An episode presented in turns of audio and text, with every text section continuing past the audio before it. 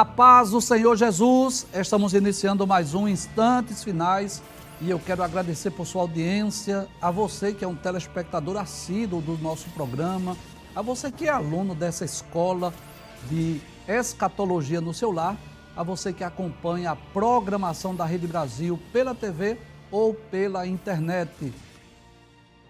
Quero enviar uma saudação muito especial aos nossos queridos telespectadores que têm enviado a sua mensagem para nós. Sua mensagem de incentivo, de parabéns, de elogios, através do WhatsApp do programa. Como nós sempre dizemos aqui, a honra e a glória para o Senhor Jesus, porque dele, por ele e para ele são todas as coisas. Mas a alegria é nossa, né? E eu fico muito feliz em receber as mensagens e o nosso desejo é aquele que de sempre, né? Que Deus te abençoe, que as bênçãos de Deus continuem sendo derramadas sobre a sua vida e sobre a sua família. Seja muito bem-vindo aos instantes finais. Se você está acompanhando diariamente o nosso programa, você sabe que nós estamos estudando o capítulo 6 do livro de Daniel, que descreve uma das histórias mais belas, mais maravilhosas da Bíblia Sagrada que é conhecida por todos, né? inclusive pelas crianças. Daniel na cova dos leões é o tema do capítulo 6. Abra essa imagem, por gentileza. Essa imagem é belíssima, não é? Que mostra o servo de Deus que já tinha mais ou menos aí 80, 85 anos de idade. Com certeza, esses leões estavam famintos. Claro que é uma, é uma imagem ilustrativa, né? Você sabe mas esses leões, mesmo famintos, mas não puderam tragar, não puderam devorar aquele servo de Deus, porque Deus mandou o anjo para livrar o seu servo. E se você acompanhou o programa anterior, você sabe, nós já estudamos os versículos 1 a 4, né? Hoje nós vamos dar continuidade a esse estudo desse capítulo maravilhoso. Mas antes, nós vamos recapitular aquilo que nós já vimos. Vamos relembrar Vamos rever. Você que viu vai ter oportunidade de rever para reforçar o aprendizado. E você que por alguma razão não pôde assistir o programa anterior, ao menos você terá uma ideia do que nós abordamos. Pode abrir a tela, por favor, capítulo 6, versículo 1. Muito bem, nós vimos e pareceu bem a Dario constituir sobre o reino a 120 presidentes que estivessem sobre todo o reino. Então está aí Abre, por favor, a imagem, por gentileza. Essa imagem, claro que é meramente ilustrativa, não é? Mas ele escolheu ali 120 presidentes. Em outras traduções, são denominados de sátrapas, como se fossem governadores. Pode trazer a tela. É como se fossem governadores das províncias que estivessem assessorando. Claro que o rei Dario não teria como dar conta de todo o reino, de todo o império sozinho. Era preciso se estabelecer homens, pessoas de confiança para que estivessem como se governando aqueles, aquelas regiões, aquelas áreas administrativas e aí viesse prestar conta não é, de como estava o andamento lá do reino. Agora, sobre estes 120 presidentes, foram escolhidos três príncipes. Veja o que diz o versículo 2. Pode abrir a tela. Aí o texto diz: e sobre eles, ou seja, sobre os 120 presidentes, três príncipes, dos quais Daniel era um. Ou seja, era Daniel e mais dois príncipes. Pode abrir a tela, por favor. E qual era a responsabilidade desses três príncipes? Abre a tela, por gentileza. Aí diz: aos quais esses presidentes dessem conta para que o rei não sofresse dano. Então, qual era o objetivo desses três príncipes? Eles eram uma espécie de mediadores, uma espécie de intermediários. Entre o rei Dario e os 120 presidentes estavam ali aqueles três príncipes. Estava Daniel, que mais uma vez ocupou uma posição honrada no reino. Nós já falamos sobre isso, né? No reino de Nabucodonosor, no reino de, Nab de Nabonido e, consequentemente, Belsazar, e agora no reino de Dario. Pode passar o texto, por gentileza. Capítulo 6, versículo 3. Aí diz: então mesmo Daniel se distinguiu, ou seja, se destacou desses príncipes e presidentes, porque nele havia um espírito excelente e o rei pensava constituí-lo sobre todo o reino. Ou seja, Daniel era um, um homem íntegro, uma pessoa de confiança, que chegou ali em Babilônia ainda jovens. Havia se passado aproximadamente 70 anos, quase 70 anos, e Daniel manteve a sua fidelidade, a sua integridade. Nós falamos isso no programa anterior, que uma das principais temáticas do capítulo 6 é exatamente essa integridade, essa fidelidade de Daniel. Tanto a fidelidade no sentido vertical, a sua fidelidade a Deus, como no sentido horizontal, a sua fidelidade aos seus líderes, aos reis de Babilônia. Pode passar a tela, versículo de número 4, foi o último texto que nós estudamos, pode passar. Aí diz: então os príncipes e os presidentes procuravam achar ocasião contra Daniel a respeito do reino. E essa imagem ilustra muito bem aí, não é?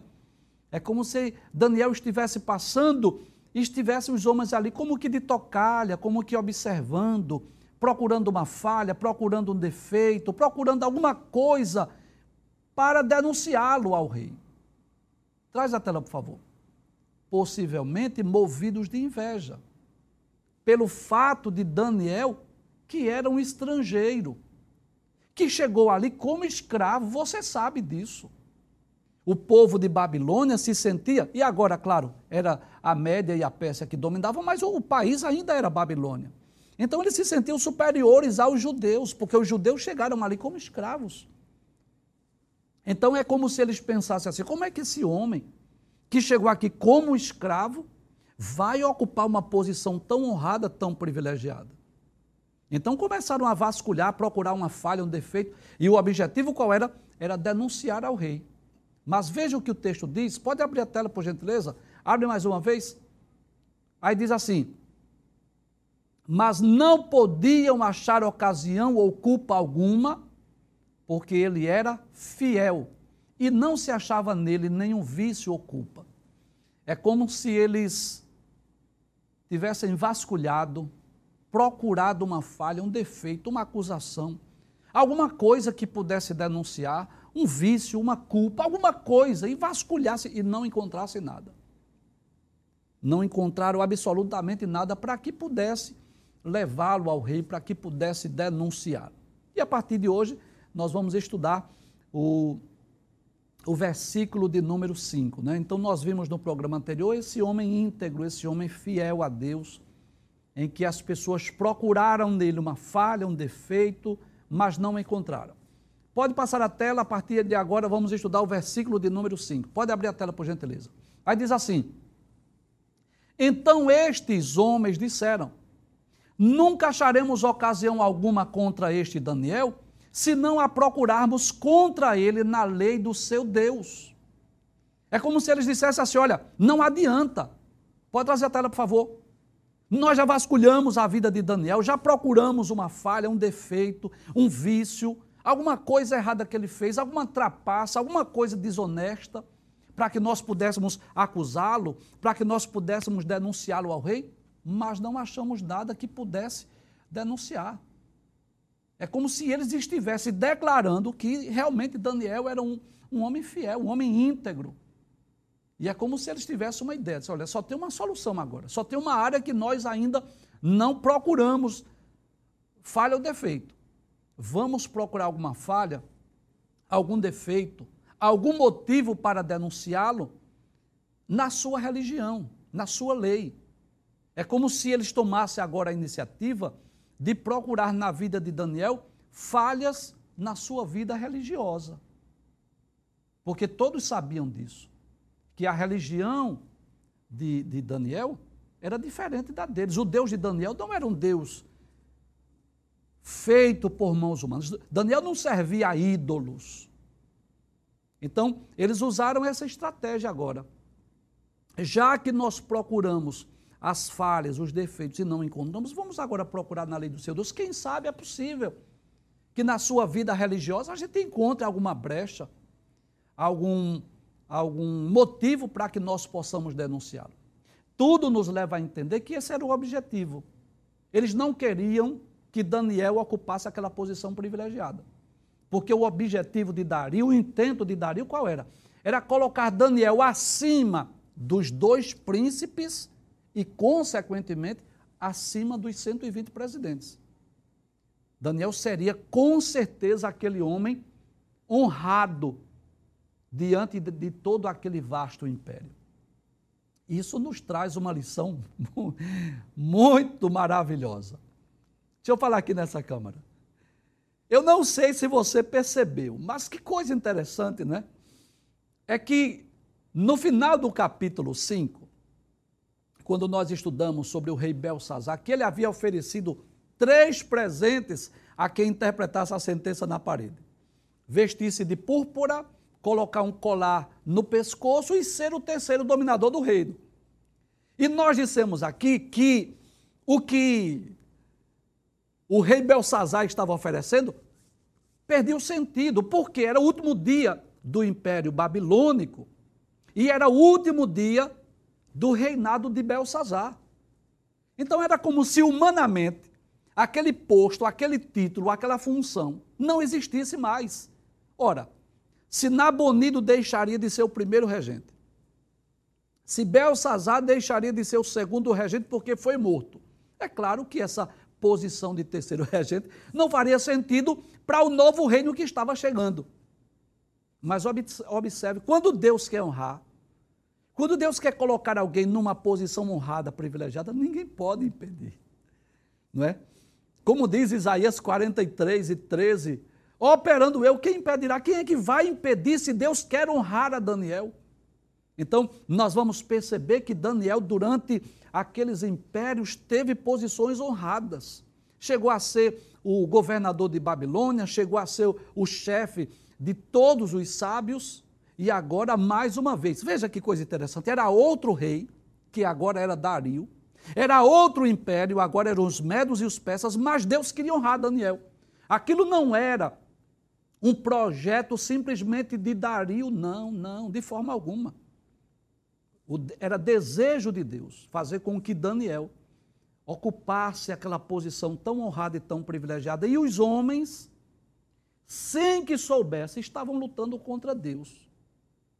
Porque não era simplesmente um desejo de Dario, mas acima de tudo, o desejo de Deus de colocar Daniel naquela posição privilegiada. Vamos passar o texto agora, versículo de número 6. Então eles foram procurar na lei do seu Deus. Aí diz o versículo 6: Então estes príncipes e presidentes foram juntos ao rei e disseram-lhe: Disseram-lhe assim: Ó oh, rei Dario, vive eternamente. Então o que foi que eles fizeram? Procuraram agora procurar o rei, falar com o rei, falar com o rei Dario. Pode trazer a tela, por favor. Tratava-se, na verdade, de uma conspiração. Embora que o rei Dario não soubesse disso, mas era uma conspiração. Observe. Juntaram-se os 120 presidentes e os dois príncipes e foram falar com o rei Dario. Para quê? Para induzir o rei Dario a assinar um decreto com o intuito de prejudicar a Daniel. Era uma tentativa de fazer com que o rei, sem saber, assinasse a sentença de morte de Daniel, sem que o rei soubesse disso, porque se Dario soubesse, jamais ele teria assinado nenhum decreto. Então isso nos ensina que uma vida de integridade, uma vida de fidelidade a Deus, não nos isenta de perseguições. Muito pelo contrário. A fidelidade de Daniel, primeiramente a Deus e em segundo lugar aos seus líderes, a, a, aos reis de Babilônia, fez com que Daniel fosse perseguido, fosse alvo de conspirações. Des, aquele ódio, aquela inveja, aquela conspiração, aqueles inimigos, né? quando soube que Dario queria honrar Daniel, o que foi que provocou aquilo? Despertou ódio, despertou inveja por parte daqueles 120 presidentes e dos dois príncipes. E mesmo Daniel sendo inocente, mesmo que ele não tivesse nenhum motivo para que isso acontecesse, mesmo que Daniel não tivesse dado nenhuma razão para ser perseguido, para que houvesse a conspiração, mas a Bíblia nos ensina isso. Que todos os servos de Deus, isso ocorre desde os tempos passados. Guarde esta palavra que eu estou dizendo. Todos os servos de Deus, desde os tempos passados, eles enfrentam perseguições. A gente não deve ver a perseguição como uma coisa anormal ou incomum, não. Se você é um cristão, se você é um servo de Deus e você está sendo perseguido, quer seja dentro da sua própria casa, ou lá no seu trabalho, ou lá na faculdade onde você estuda, veja isso com muita naturalidade. Agora, detalhes, eu quero abrir um parêntese aqui. Eu estou falando da perseguição quando não há motivos, quando não há razões, que é o caso de Daniel. Daniel fez alguma coisa para que aqueles 120 presidentes e os dois príncipes estivessem conspirando contra ele? De forma alguma. Eu não estou falando aqui daquela perseguição que ocorre por causa de alguma falha nossa, por causa de algum erro que nós cometemos, não. Eu não estou falando dessa perseguição. Eu estou falando da perseguição que, mesmo quando o servo de Deus é íntegro, mesmo quando o servo de Deus é fiel, mesmo quando o servo de Deus não dá motivos para que ninguém lhe persiga, mesmo assim ele é alvo, ele é fruto de perseguições. E a Bíblia está repleta de, de exemplos sobre perseguições ao povo de Deus. Deixa eu falar aqui nessa câmera. Então, por exemplo, no Antigo Testamento, as perseguições giravam em torno de quem? Do povo judeu, em torno da nação de Israel. Quantos povos tentaram destru destruir o povo hebreu? Quantas vezes a nação de Israel foi invadida por nações e exércitos inimigos? Lendo o Antigo Testamento, nós vamos ver isso. Amalequitas, Amonitas, Moabitas, Edomitas, Cananeus, Filisteus e tantos outros povos que tentaram destruir a nação de Israel. Quando nós vamos para as páginas do Novo Testamento, pode perceber isso. A perseguição agora é contra quem? Contra a igreja.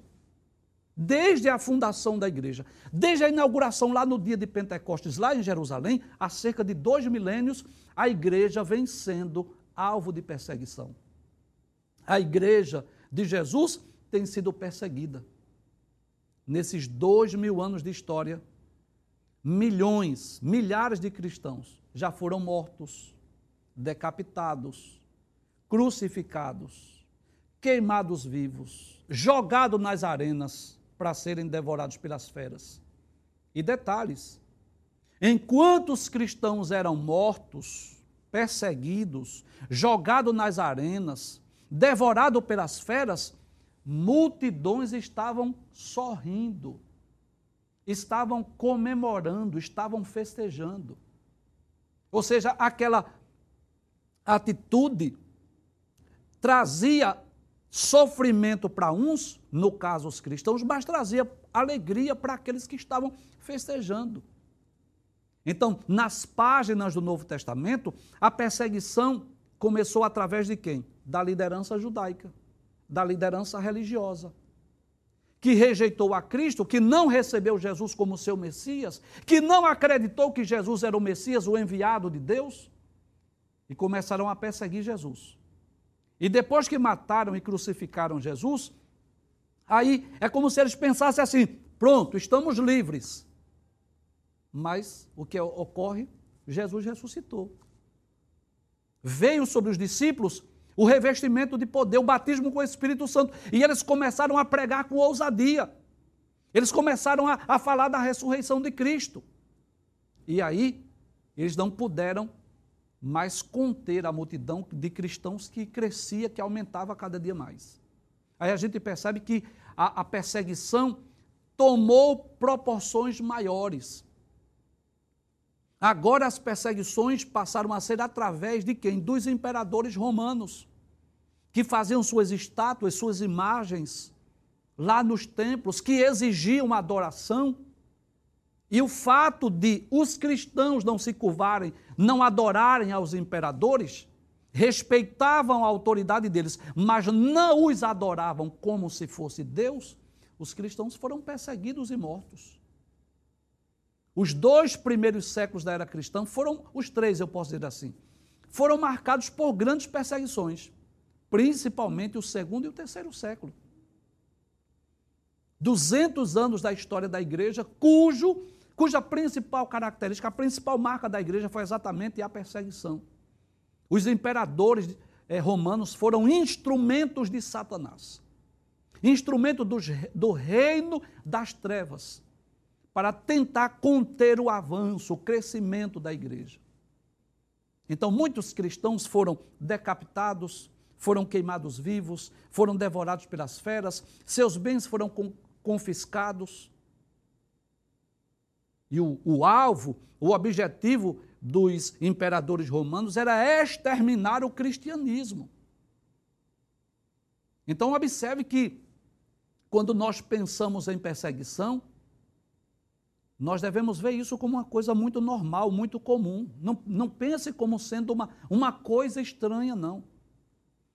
Inclusive, no capítulo 11 da Epístola aos Hebreus, que fala sobre a galeria dos heróis da fé, esse, esse capítulo extraordinário, que nos traz uma espécie de uma síntese ou de um resumo do que ocorreu no Antigo Testamento então o escritor aos Hebreus vai trazendo aqui os grandes exemplos de fé, extraídos lá do Antigo Testamento. Exemplos de bravura, de milagres, de coisas extraordinárias que Deus fez através daqueles homens e mulheres cheios de fé. Mas que coisa interessante, no capítulo 11, versículos de número 36 e 37, veja o que diz a palavra de Deus. Ele diz: E outros experimentaram escárnios e açoites e até cadeias e prisões. Foram apedrejados, cerrados, tentados, mortos a fio da espada. Andaram vestidos de peles de ovelhas e de cabras, desamparados, aflitos e maltratados. Então, o escritor aos Hebreus estava falando aqui daqueles que pela fé também enfrentaram perseguições. Então, quando nós lemos acerca da, da, perseguição de Daniel, mesmo sendo homem íntegro, mesmo sendo um homem leal, nós não nos admiramos com isso, faz parte da vida cristã. E hoje não é diferente. Milhares de cristãos são perseguidos e mortos no mundo inteiro. Deixa eu falar aqui nessa câmera mais uma vez.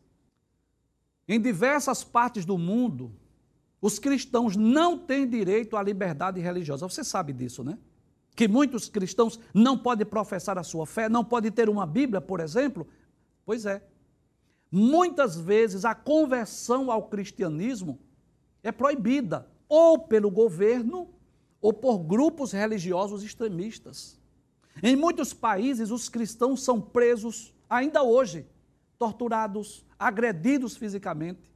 Seus bens são confiscados e muitas vezes são mortos por se recusarem a negar a sua fé em Cristo. E é claro que Jesus nos advertiu sobre isso, a Bíblia também nos advertiu sobre isso, sobre as perseguições que viriam ao povo de Deus, aos servos de Deus. É por isso que nós não podemos concordar com a teologia da prosperidade, que ensina que o cristão tem que ser rico, tem que ser próspero, que o cristão não pode sofrer, porque se ele estiver sofrendo, ou é demônio ou é pecado. Nós não podemos crer nessa teologia. Porque a Bíblia deixa bem claro que a perseguição faz parte da vida cristã, que é normal, que é comum os servos de Deus serem perseguidos.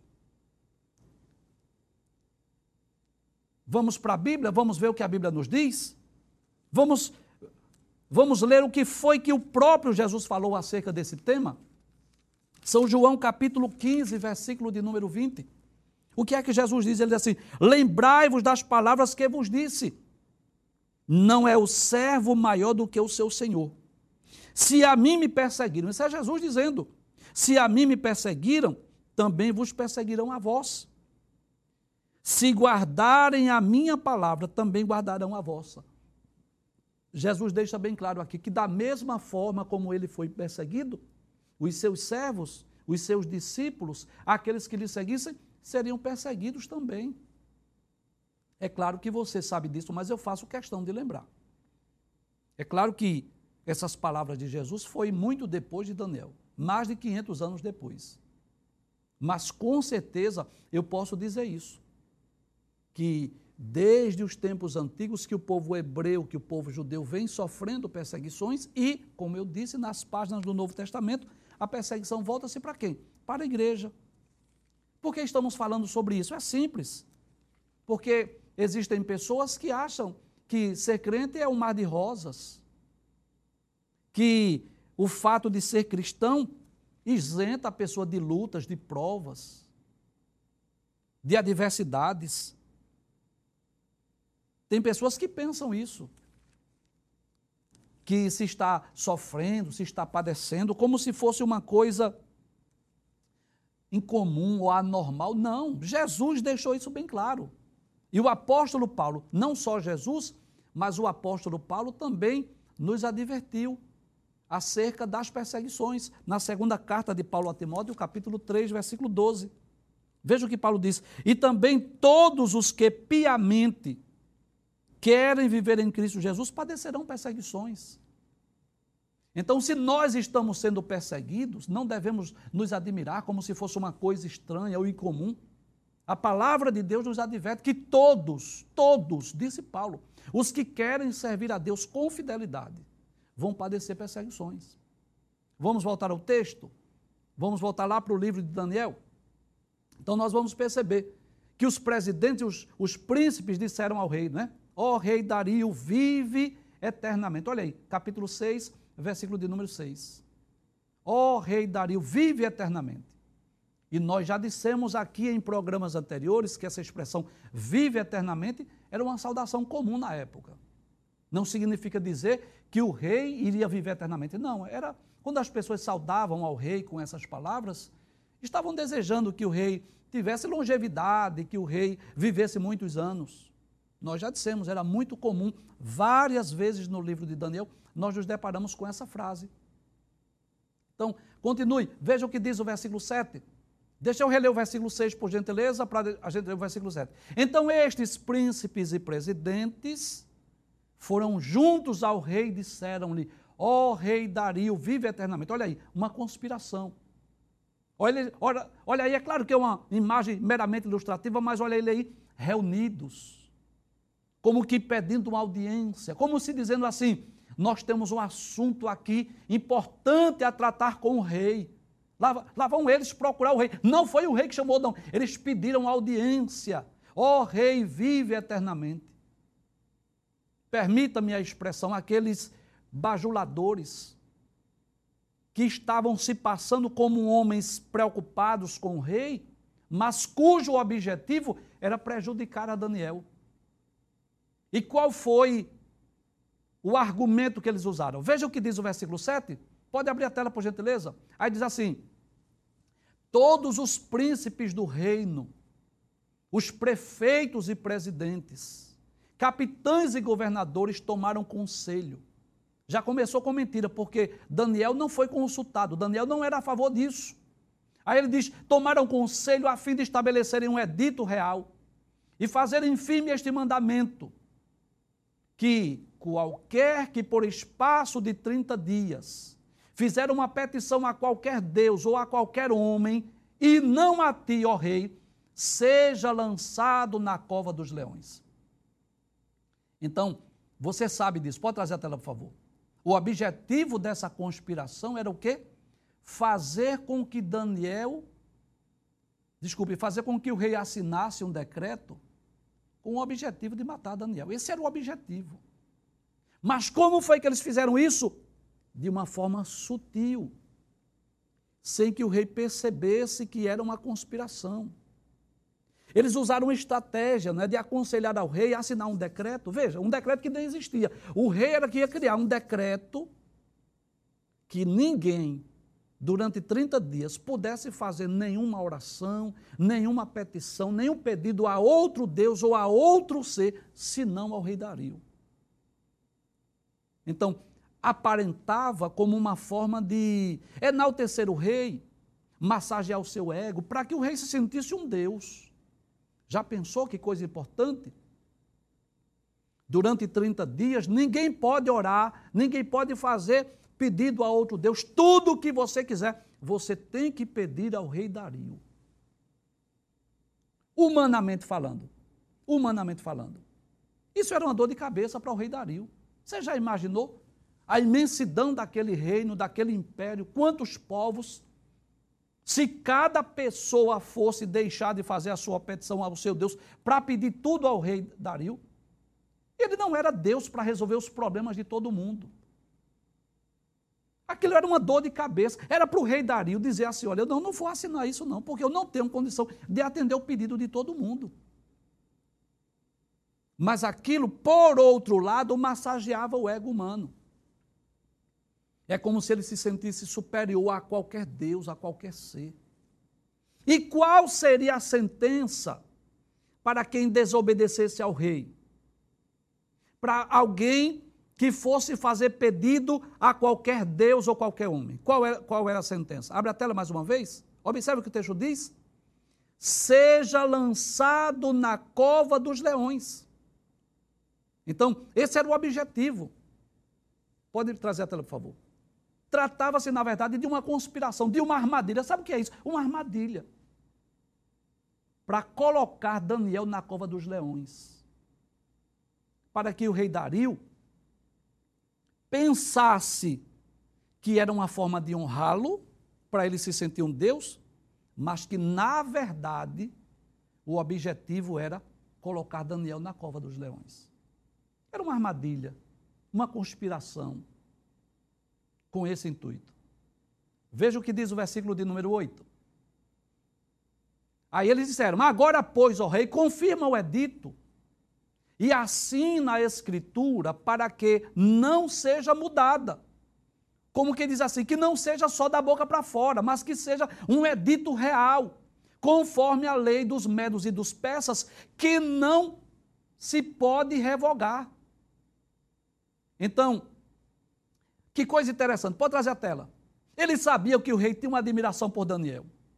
Jamais o rei Dario assinaria aquele edito se soubesse que era para prejudicar Daniel.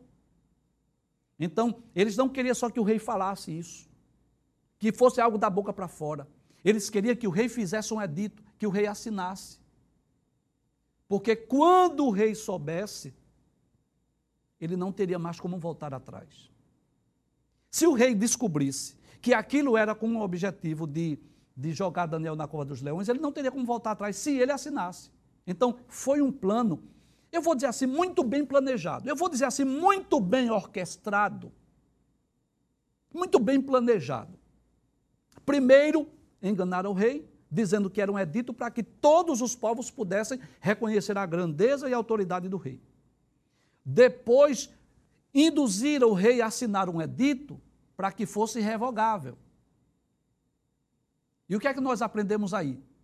Eles estavam usando a lei para que o rei fosse obrigado a cumpri-la, mesmo contra a sua vontade. E ao ler esse texto, ao estudar a Bíblia Sagrada, eu lembrei-me da nossa Constituição. E que eu e você, como cidadão da terra, precisamos estar atentos.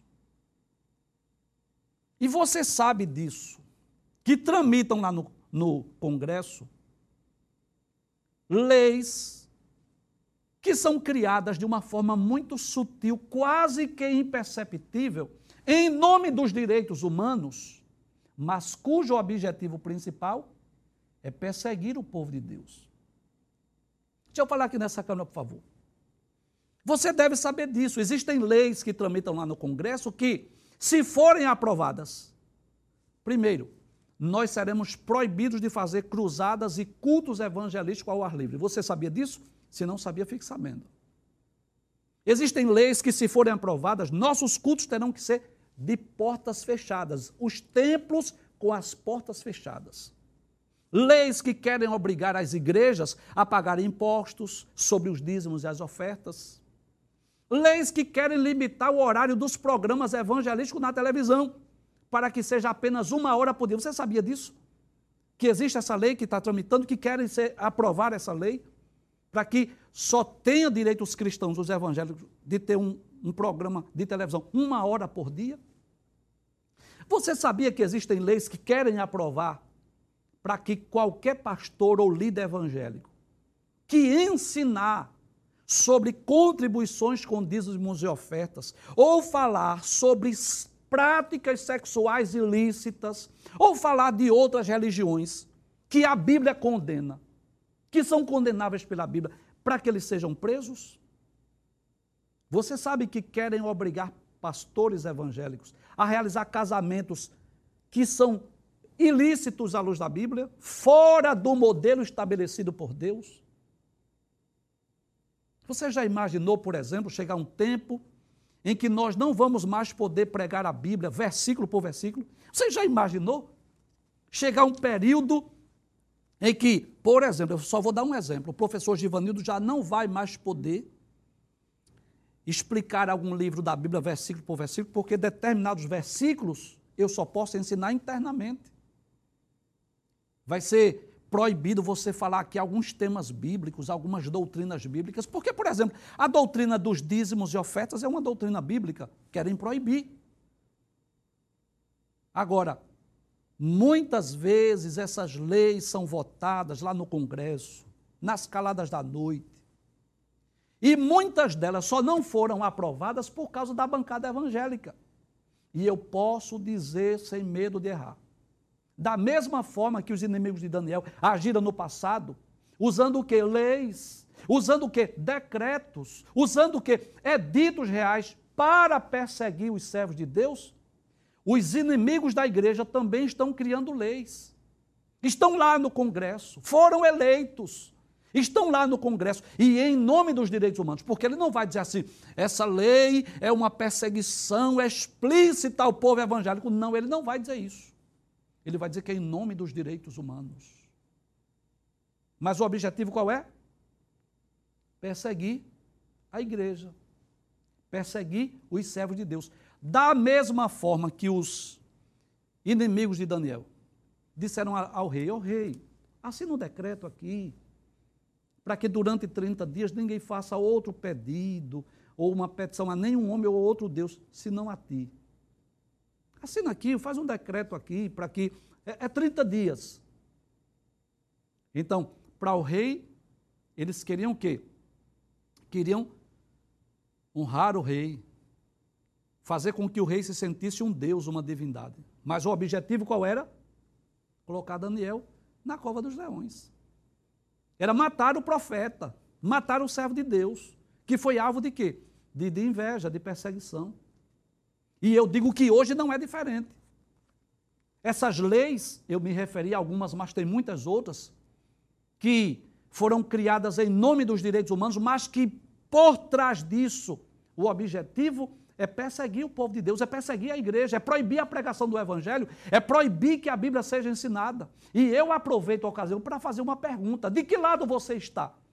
Você está a favor da igreja ou você está a favor desses políticos e desses partidos que perseguem a igreja? E não pense você aqui que eu vou usar o programa para fazer política, não. Para falar de A ou de B ou de partido político, não. Mas você tem que sair do muro. Você ou está de um lado ou de outro. Então, por exemplo, deixa eu fazer algumas perguntas. Se você for a favor da igreja, você não pode votar nos partidos políticos que perseguem a igreja. Concorda comigo? Isso seria uma incoerência. Se você é contra a ideologia de gênero, você não pode apoiar um partido que é a favor. Se você é a favor da liberdade religiosa, você não pode apoiar um partido que é contra. Se você é contra o aborto, não apoie um partido que seja a favor. É uma questão de coerência. E eu torno a dizer mais uma vez: não pense você que eu estou usando de forma alguma, o programa para falar de política. Porque eu não estou falando de A, de B, nem de C. Eu estou falando de uma realidade, de uma verdade, de uma conspiração atualmente contra o povo de Deus. Claro, em nome dos direitos humanos. Então, nós, como cristãos, mas também como cidadãos da terra, nós não podemos estar em cima do muro. É a favor da liberdade religiosa, mas apoia partidos que é contra. É contra a ideologia de gênero, mas vota em partidos ou políticos que é a favor. É contra o aborto, mas o seu candidato, o seu partido apoia o aborto. Então, eu, como, como servo de Deus, mas também como cidadão da terra, eu preciso sair do muro. Porque ser a favor da igreja e ser a favor desse partido seria, no mínimo, uma incoerência.